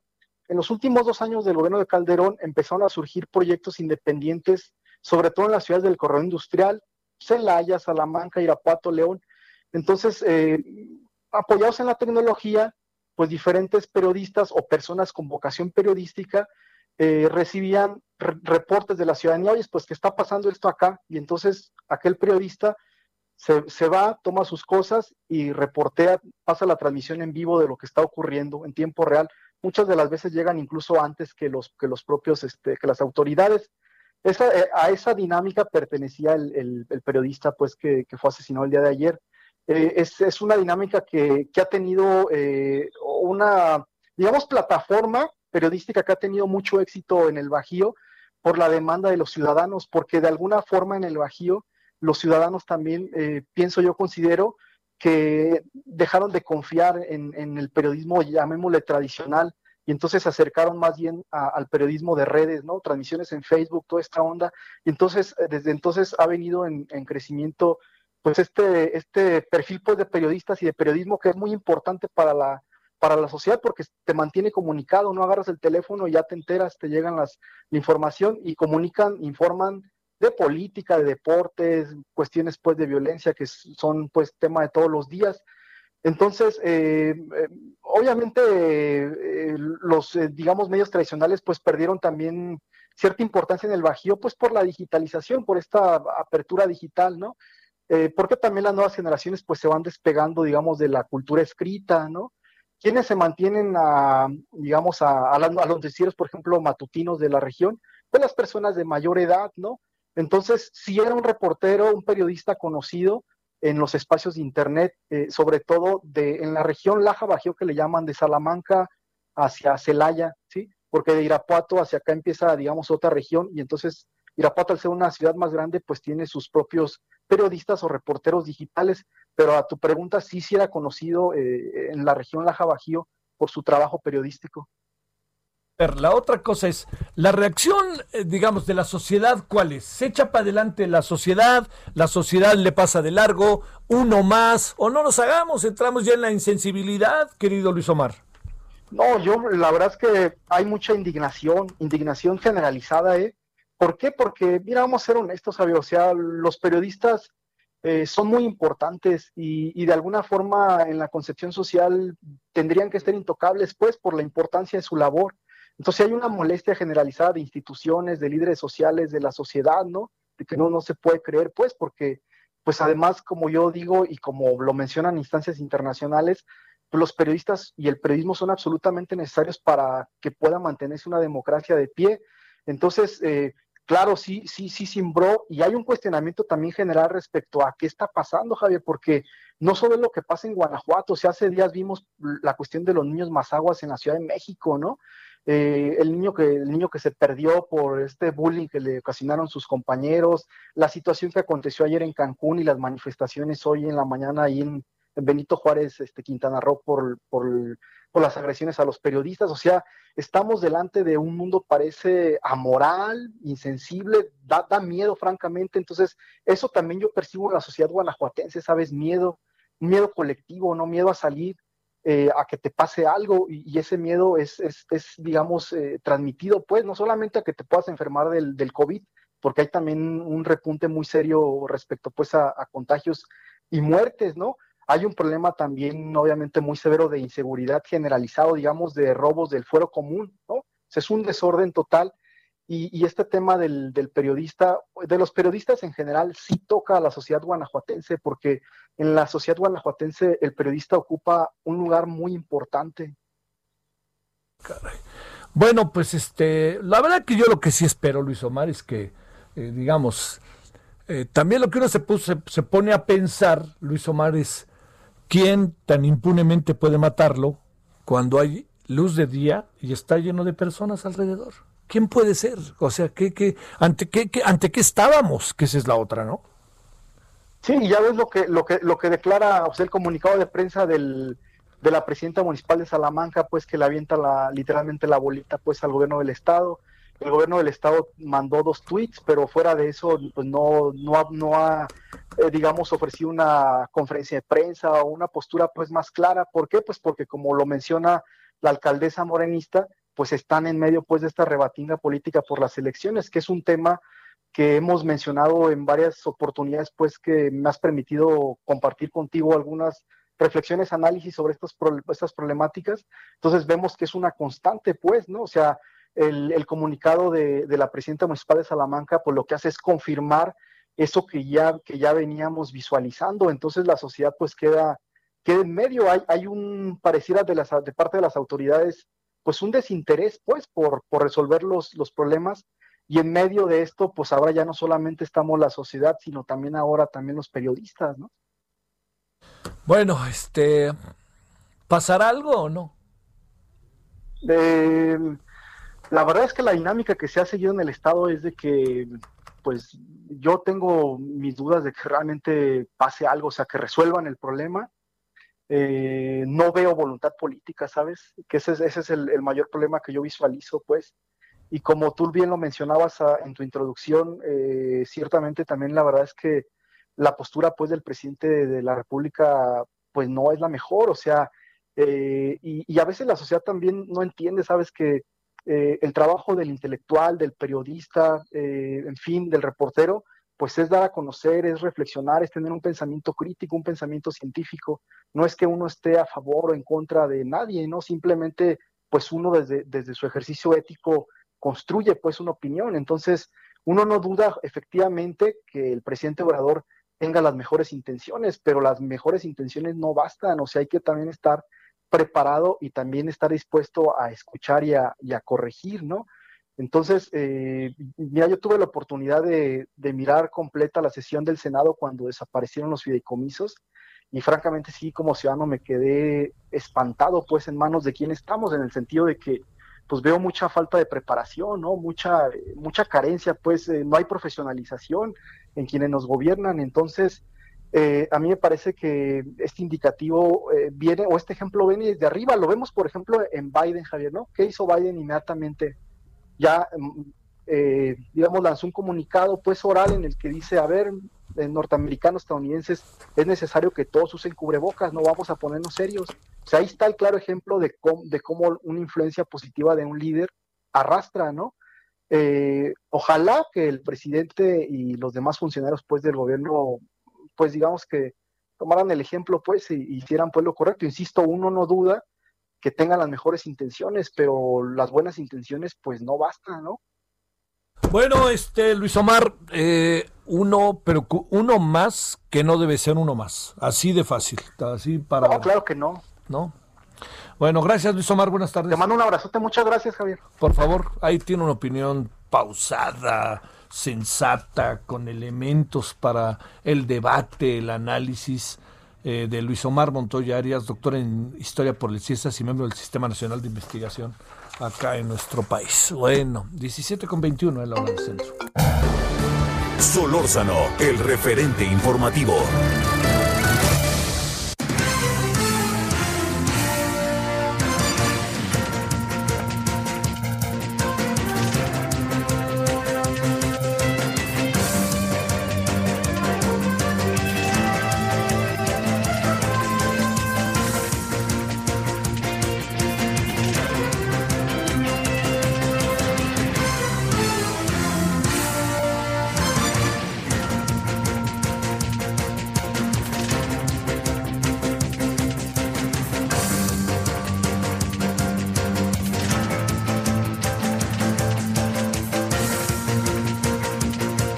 Ahora a las 17.22. Oiga, ¿se acuerda usted de Roberta Jacobson? Era la embajadora de Estados Unidos en México. Una muy buena embajadora, ¿eh? La verdad, muy buena embajadora. Muy cercana en muchos sentidos a México. Con una actitud eh, muy de meterse en, las, en los elementos, ya saben, ¿no? Más en, en, auténticamente en las entrañas del país. Se reunía con muchas mujeres, con feministas, con este, estuvo muy cerca de los feminicidios para tratar de investigar y al final mucha gente se acercó a ella, se convirtió en, en un personaje muy padre, ¿no? Pues bueno, se fue. Pues así es, así es la diplomacia. Pero resulta que el señor Joe Biden, ¿sabe qué hizo? La acaba de meter a su equipo de transición y seguramente será parte de su gabinete. Es una buena noticia para nosotros, ¿eh? A pesar del reconocimiento o no reconocimiento, es un buen, buen síntoma, es un buen signo que más que tener que ver con nosotros, que también puede tener que ver, lo importante para ella, eh, para lo importante para Biden es lo que va a hacer por el gobierno de los Estados Unidos. Nayeli Cortés, cuéntanos dónde andas. ¿Cómo estás, Javier? Pues más bien anduve en esta reunión que tuvieron presidentes de partidos, entre ellos Alejandro Moreno del PRI, con la Asociación Civil Sí por México. Es una asociación que está pidiendo a los partidos políticos que hagan suya la agenda de temas, de reformas que está proponiendo esta asociación. Por ejemplo, el ingreso básico alimentario, incrementar a 3.8% del PIB el gasto en salud, evitar la sobrerepresentación en la Cámara de Diputados, fortalecer cuerpos policiales civiles, entre otras cosas. Bueno, en este encuentro Alejandro Moreno, como te decía el presidente del PRI, dejó claro que su partido político tiene las puertas abiertas para que los ciudadanos que quieran postularse bajo sus siglas en calidad de externos, pues puedan hacerlo. Esto es importante en el contexto donde lo dijo, porque justamente esta organización, pues podría ser un semillero de personas a postular a través del PRI en las elecciones del próximo año. En este encuentro, también en una conferencia de prensa, Moreno Cárdenas reiteró que está platicando con los líderes del PRD y con el presidente del PRD, del PAN, perdón, Marco Cortés y en el caso del PRD Jesús Zambrano, pues para intentar llegar a una alianza en el 2021, pero pues están midiendo, dijo, cómo serían más competitivos, si juntos o separados, lo que tenemos, Javier. Te mando un gran saludo, querida Nayeli. Buenas tardes. Bueno, pues le empiezan a buscar por dónde, ¿no? En el deterioro en que andan los partidos de oposición pues dejan abierta la posibilidad de postular candidatos externos. Ahora sí que llévela, llévela, llévela. Acérquese. Unos hacen tómbola y otros invitan al que se quiera lanzar. Bueno, vamos a una pausa, regresamos.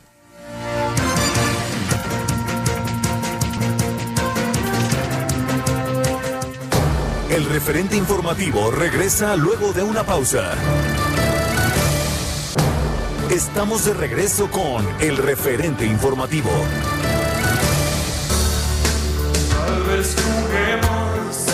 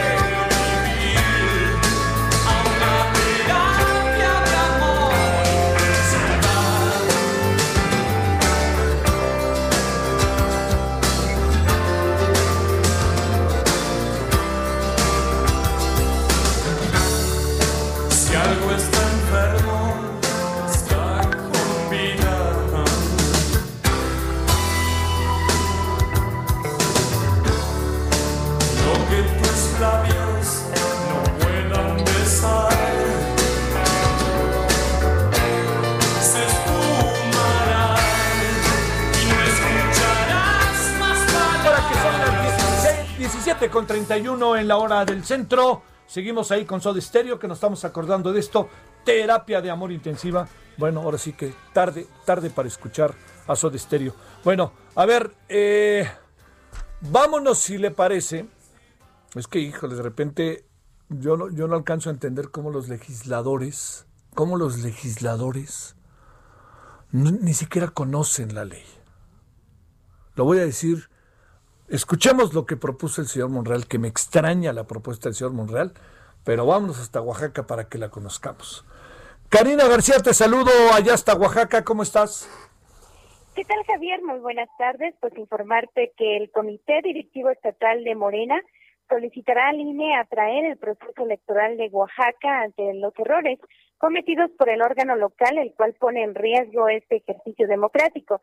Y es que la dirigencia argumentó que existen fundamentos legales a partir de la reforma del 2014 a la Constitución y en la Ley General de Instituciones y Procedimientos Electorales, en su artículo 41, apartado C, en donde se prevé esta figura jurídica para que el INE pueda traer de manera parcial o general las elecciones de algunos estados del país. Y es que te comento, el presidente de Morena, Jesús Bolaños, mostró preocupación, dijo, ante los errores cometidos por el Instituto Estatal Electoral y de Participación Ciudadana de Oaxaca, mismo que en fechas pasadas lo había destituido tras una serie de impugnaciones por un error.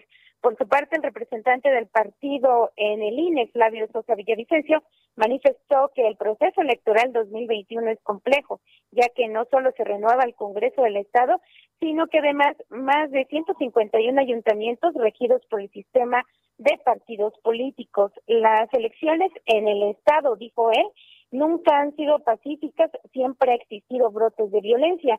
Y pues Morena pide que el INE atraiga estas elecciones, este proceso electoral, debido a la desconfianza que existe, que existe, perdón, ante el órgano electoral. Es lo que propone Morena aquí en Oaxaca. Pues déjame decirte una cosa, Karina. Eso no se puede. ¿Sabes cuál es la única manera en que el INE atraiga la elección? Si se lo pide el Instituto Estatal Electoral. Eso dice la ley. Así que lástima por participar. Pasó en el Estado de México hace cuatro años o tres años y fue lo mismo. La señora Dolores Padierna pidió que trajeran las elecciones del Estado de México. Al INE no se puede. Para eso los, los OPLES pues tienen su razón de ser, ¿no? Pues, pero bueno, mi querida Karina, pues ahora sí que como hemos visto tantas cosas, una más puede ser posible. Gracias, Karina. Claro que sí. Muy buenas tardes. A ver. Hace. Su servidor hace cuatro o cinco años, ya no me acuerdo. Fui el conductor de uno de los debates para las elecciones en el Estado de México. Entonces, había muchas. Eh, había mucha incertidumbre. Y yo creo que una preocupación muy de, de veras, muy genuina, de que pudiera haber una irregularidad en el proceso. Entonces, todo eso se puso en la mesa y entonces los, del, los de Morena dijeron que atraiga el, este, se atraiga el INE la elección. Oiga, el INE no puede atraer la elección y no puede ni siquiera plantearse, ¿no? Si no, el lo hace el Instituto Electoral Estatal, los OPLES. Si no lo hace el OPLE, el INE no puede decir, yo me la traigo para acá, no más faltaba. Pues por eso son las leyes. Y si se hacen, no creo que es un capricho de las leyes pues es lo que significa que el INE de repente, pues esté, a ver, aquí sí y aquí no, aquí sí. No, pues a ver, tú me lo dices, yo recibo la información que tú me has enviado, llamado OPLE, ustedes del OPLE me dijeron tas, tas, tas, tas. Bueno, vamos a discutirlo y lo vamos a discutir con los partidos locales. No lo vamos a discutir con el señor Mario Delgado, lo vamos a discutir después con el señor Mario Delgado. ¿Qué es lo que pasa en la dinámica interna? ¿Qué es lo que dice el gobernador? Pero este es el OPLE, no es la decisión del señor Monreal que habla por teléfono y les dice, le queremos pedir al INE que traiga la elección. De nuevo, por favor, vean lo que dice la ley, vean lo que pasó en el Estado de México hace cuatro años. Por favor, no pierdan de vista eso, así de fácil. No dudo que pueda haber muchas irregularidades, pero pues entonces entremos a las irregularidades con regularidades, no con más irregularidades. Bueno, 17.35 en la hora del centro. Solórzano, el referente informativo. Vámonos hasta Puebla, mi queridísima Claudia Espinosa, ¿qué nos cuentas? Hola Javier, te saludo con gusto aquí a todos los amigos de la Heraldo Media Group. Pues este día el gobernador del estado, Miguel Barbosa Huerta, señaló que las personas que quieren socavar al régimen de la cuarta aprobación han estado utilizando las inundaciones en Tabasco como un punto en contra del gobierno de Andrés Manuel López Obrador. Indicó que pues obviamente se busca cada vez más presentar versiones que desestabilicen a la nación. Indicó que es el momento en que los gobiernos que provienen de este grupo político se pronuncien sobre el tema. Descartó que se trate de un tema de eliminar la libertad de expresión, sino de que todos los gobiernos de la Cuarta Transformación destaquen lo importante de la labor que se está realizando y refrendó su respaldo al gobierno federal y al presidente de la República, Andrés Manuel López Obrador. También pues aprovechó para expresar su solidaridad al gobierno de Tabasco encabezado por Adán Augusto López. Descartó que hubiera un régimen que pudiera pues eh, tratar de impedir la libertad de expresión, pero señaló inclusive que algunos grupos están utilizando a medios de comunicación para pues estar en contra del presidente. Es la información de lo declarado este día por el gobernador aquí en Puebla.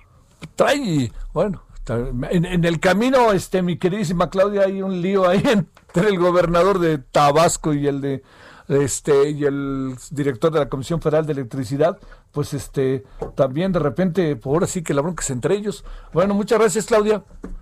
Estamos pendientes, Javier. Buenas tardes. Gracias, que te vaya bien, Claudia. Vámonos ahora con, como todos los martes a las 17.37 en la hora del centro, Horacio Urbano. Solórzano, el referente informativo. Balance Inmobiliario es presentado por Inmobiliaria 20. Estrena hoy Casa Odepa en 20. Grandes promociones en Tecámac, Querétaro, Puebla, Cancún, Playa del Carmen y Monterrey. Tu mejor hogar e inversión está en 20. Búscanos en 20.com.mx.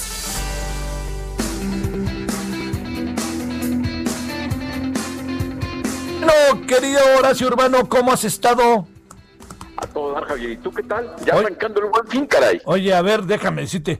Ahora que vi el tema que traías, dije, a ver, a ver, ¿cómo está eso?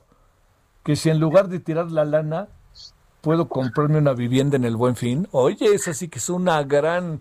O sea, ahora sí que déjenme ver, ¿no? Diría el perro Bermúdez. No, es que hay que verla, hay que verla. A ver, a ver, venga. Fíjate que normalmente uno está acostumbrado a comprar pantallas, eh, computadoras, cosas que tienen que ver con algo, algo que sea un poco caro, que se aprovechan las promociones y sobre todo los meses con intereses.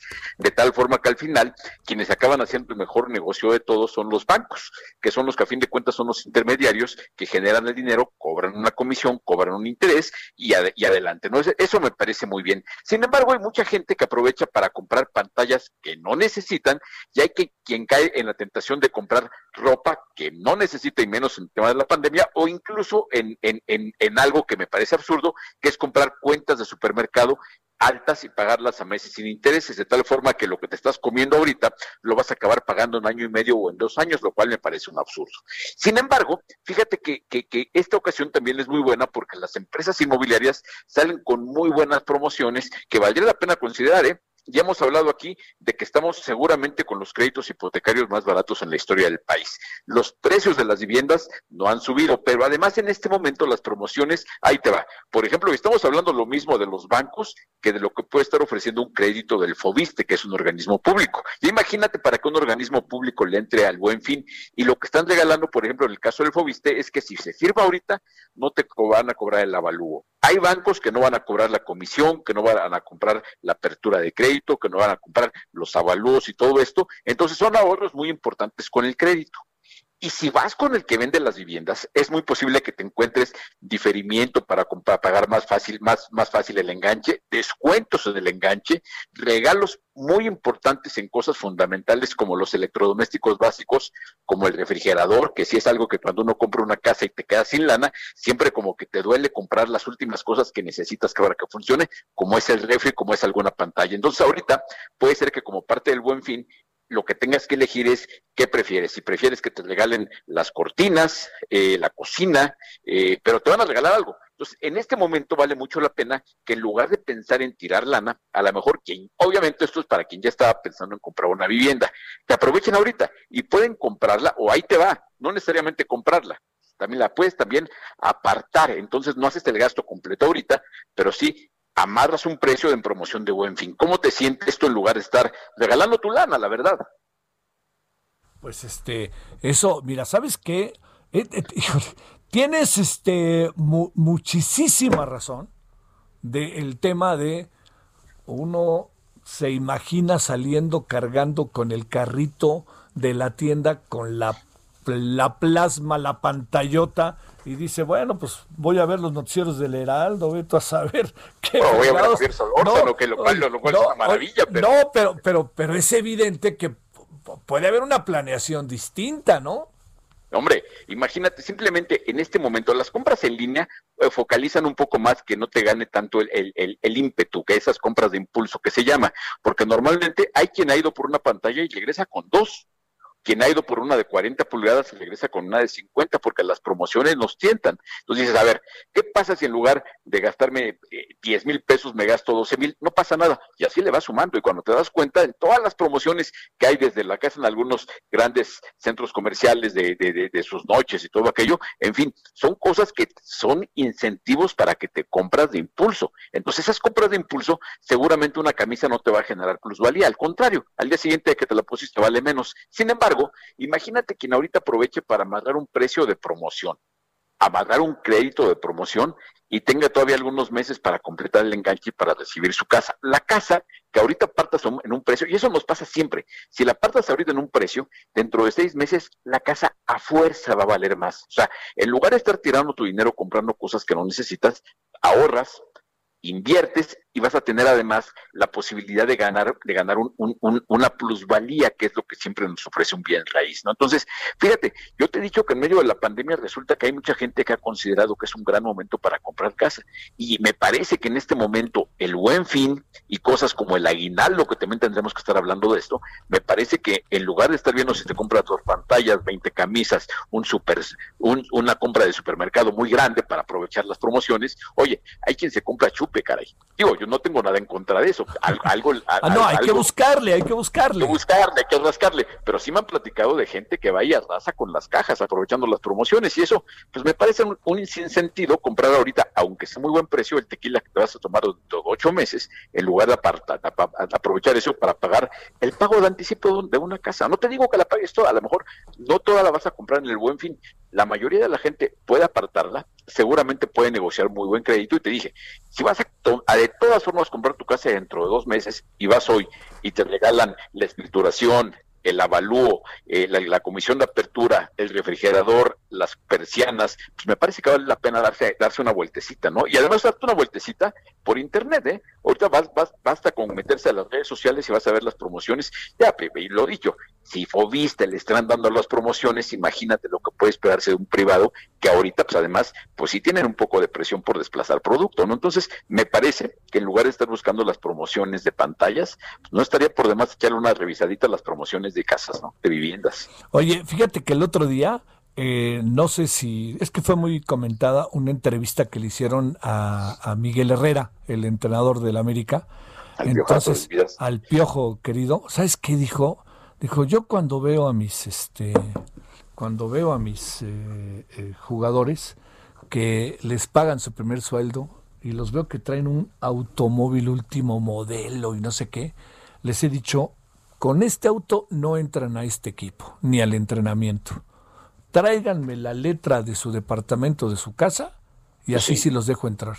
Fíjate. No, no, finanzas personales. Yo conozco finanzas gente. personales, claro. Psicología deportiva, y uno de los temas que les enseñan a los, a los deportistas de alto rendimiento que van a ganar mucho, decir, a ver, no gastes, invierte tu dinero, te vas a divertir como enano en un muy buen departamento y eso no es un tirar el dinero, es una inversión que te va a generar plusvalía, patrimonio, en lugar de gastártelo. Cada peso que tú pagues en una hipoteca es un ahorro, es un ahorro que tú a lo mejor de otra forma no hubiéramos hecho porque no tenemos tan arraigada la cultura del ahorro. Entonces, pagar una hipoteca es ahorrar, es generarnos patrimonio y sobre todo, digo, si, si es para vivirla, pues con más razón. Si es para como, como, como una inversión, pues no sobra tampoco, ¿no? Me parece que es, insisto, es mucho mejor inversión comprar un, un, un bien raíz que comprar un automóvil, comprar ropa, comprar cosas. Digo, los pomos, bueno, ya llegarán, pero pero sí, pero sí, hay cosas que en este momento son muy superfluas, ¿no? No, pues que yo te diría que también hay otra variable, Horacio, digamos la eh, como que no estamos pensando mucho en función de un momento tan verdaderamente delicado y contracorriente que vivimos, pero hay que hacer pausas, ¿no? Porque lo, si, si vamos a tener ese dinero, hay que hacer pausa, ¿no? Hay que hacer pausa y, hay, que, que, hay que tener eso de finanzas personales que lo tocamos muy de rebote. Es un tema fundamental que tendríamos que entender cómo construir patrimonio, porque de repente a lo largo de la vida, y eso lo hemos vivido todos, mi querido Javier, todos tenemos nuestra historia de lo que hemos dilapidado o malgastado a lo largo de la vida, en lugar de pensar que, caramba, ¿cómo le puedo hacer para desde el principio ir invirtiendo? Hay modelos, que ya platicaremos de eso en alguna ocasión, donde tú puedes empezar a ahorrar, modelos de ahorro dirigido, que tú puedes abrir un, una cuenta a un hijo, a un sobrino, a, un, a, una, no sé, este, y, y, vas ahorrando para que compre una vivienda dirigido. O sea, ahorro, ahorro. No tenemos cultura del ahorro en México, tampoco tenemos ingresos como país, como promedio país promedio que nos permita tener ahorros importantes, pero el hecho es que podríamos tener más ahorro del que tenemos porque no tenemos. Y esa cultura del ahorro va ligada a decir después, ahora que nos quejamos por lo caras que están las rentas, mucha gente a lo mejor si, si, si en su momento de estos jugadores jóvenes que empiezan, empiezan su vida profesional, si en lugar de gastárselo en un automóvil hubieran comprado un departamento, porque evidentemente se compran coches que, que valen lo que un departamento, ¿no? Esa es la otra, ¿no? Bueno, mi queridísimo Horacio, gracias como todos los martes. Hasta el próximo. Abrazo, querido Javier, y pues, hasta el próximo, caray. Pues, ojalá que fuera antes, pero pues hasta el próximo martes. Nos ya llegará y estaremos igual. Nos estarás dando luz, como dicen por ahí. No, hombre. Gracias, Horacio. abrazo fuerte. Para mí, para ti. Balance Inmobiliario fue presentado por Inmobiliaria 20. Solórzano, el referente informativo.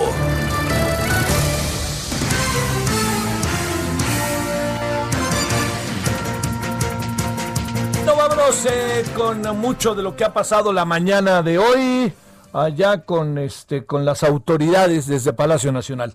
Vámonos contigo, Manuel Durán. Cuéntanos la agenda de varios puntos que tenemos hoy.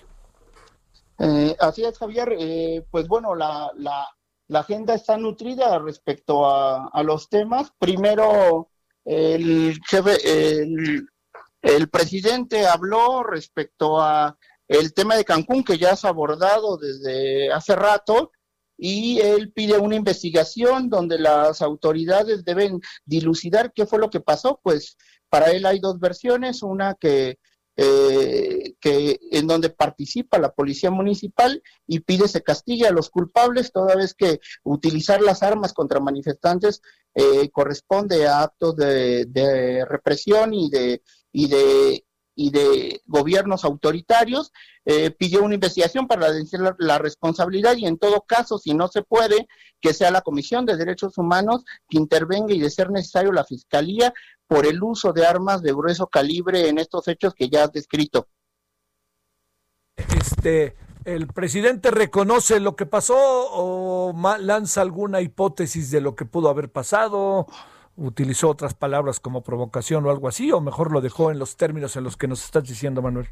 Pues más bien eh, refiere que hay un senador, Emilio Álvarez y Casa, que tiene la versión respecto a que fue la Guardia Nacional la que intervino. El presidente dice que, que es un opositor al gobierno y que por eso lanza esa esa versión y por tanto pide la investigación a fondo y se castigue a los culpables de haber disparado en contra de, de la manifestación para que fuera dispersada. Sí, bueno, pues ahora sí que en esa parte sin, pues, pues estamos en eso. A ver, vamos con el segundo tema. Eh, bueno, el presidente dice que no se debe utilizar la fuerza, ¿no? Eso es lo que Así es. Bueno. Que no se debe utilizar la fuerza con, contra manifestantes, pues eso corresponde a gobiernos autoritarios. ¿Dice que tiene su conciencia tranquila el presidente? Dice que tiene su tranquila, pero esto sobre el tema de que estaba sucediendo en Tabasco, ante las críticas por la situación que atraviesa el sureste mexicano, donde hay 35 mil casas ya afectadas, desalojadas, el presidente dice que tiene su conciencia tranquila. Prometió un plan, un plan integral de cuatro etapas para solucionar en definitiva el problema de las inundaciones en Tabasco mediante un, caudal ecológico y de protección civil, así lo llamó un caudal ecológico y de protección civil que atravesará las zonas de la Angostura, eh, Chicoacén, Malpaso y Peñitas pero reprochó también que existe una campaña mediática para decir que su gobierno no está haciendo nada. Dice que están desesperados los adversarios porque porque está este, porque están haciendo bien las cosas, pero que él tiene su conciencia tranquila, dice que tiene un tribunal y que es el que le juzga y ese tribunal, como bien sabes Javier, es el del pueblo si no, si no tuviese su conciencia tranquila, dice el presidente, no podría gobernar el país y no podría descansar ni tampoco dormir. Está, tengo mi conciencia tranquila. La, la, verdad que no le fue muy bien, ¿eh? Este, entre sus paisanos no les gustó mucho, mucha, que, que no lo vieran como más activo. Bueno, muchas gracias, Manuel. Que tengas buena tarde. Hasta luego. Gracias. Vámonos a las 17.51 en la hora del centro. Te escucho, Atahualpa Garibay. Vámonos contigo hasta Baja California. Buenas tardes, Javier. Buenas tardes al auditorio. El Poder Judicial de la Federación concedió un amparo definitivo a organismos defensores de derechos humanos. Esto les permite detener la detención de migrantes en esta ciudad por parte de agentes de la Policía Municipal. En conferencia de prensa esta mañana, integrantes del denominado colectivo 1597 TJ dieron a conocer que un juez federal ya les concedió el amparo definitivo que promovieron hace dos años en diciembre de en noviembre de 2018 esto después de las declaraciones racistas del entonces alcalde panista Juan Manuel Gastón Monrosto quien además ordenó la detención de los miembros de la llamada caravana migrante en ese entonces el alcalde tijuanense también llamó drogadictos vagos y delincuentes a los indocumentados centroamericanos que recorrieron el sur de la frontera de México hasta el norte en busca de asilo político. Este día, Graciela Zamudio, presidenta del organismo denominado Alma Migrante, destacó que los grupos pro migrantes lograron dicho recurso legal. Esto también impide que policías municipales de Tijuana detengan sin sustento a los migrantes y que sean remitidos al Instituto Nacional de Migración, ya que los policías fronterizos interceptaban, abordaban a los eh, migrantes, a las personas en situación de tránsito, les pedían una identificación y si no presentaban un documento que acreditara su, eh, su debida estancia legal, los llevaban al Instituto Nacional de Migración y eran, eran deportados a sus países de origen de inmediato, así que un logro de los organismos de defensa de derechos humanos de los migrantes en esta frontera, Javier. Bueno, este, pues este sí, la verdad que este tema, ¿no? Eh, Atahualpa, sobre todo cuando uno piensa cómo, pues, tú que eres de allá y que saben cómo es la vida allá, cómo se manifiesta, ¿no? Cómo, cómo al fin y al cabo, si algo también distingue a Tijuana y Mexicali es el aprender a, a que existan migrantes, ¿no? Efectivamente, en estos momentos se estima que hay 2.800 migrantes de la primera y la segunda caravana migrante y también eh, eh, afrodescendientes entre los albergues de Mexicali y de Tijuana que eh, afortunadamente pues ya no son víctimas del acoso que ocurrió hace dos años cuando llegaron en estas caravanas migrantes y que ahora también por la pandemia pues se encuentran más que refugiados, más que albergados en estos centros de atención que son operados principalmente por la sociedad civil y este logro, dicen los grupos del colectivo 1597, pues es un logro de la sociedad californiana que salió también a defender los derechos de los hermanos centroamericanos que eran víctimas del acoso y la persecución de las policías, tanto de Mexicali y de Tijuana. Atahualpa, que te vaya muy bien y muchas gracias. Un abrazo, Javier. Gracias. Bueno, nos vamos. A ver, hoy en la noche que tenemos para que nos acompañe.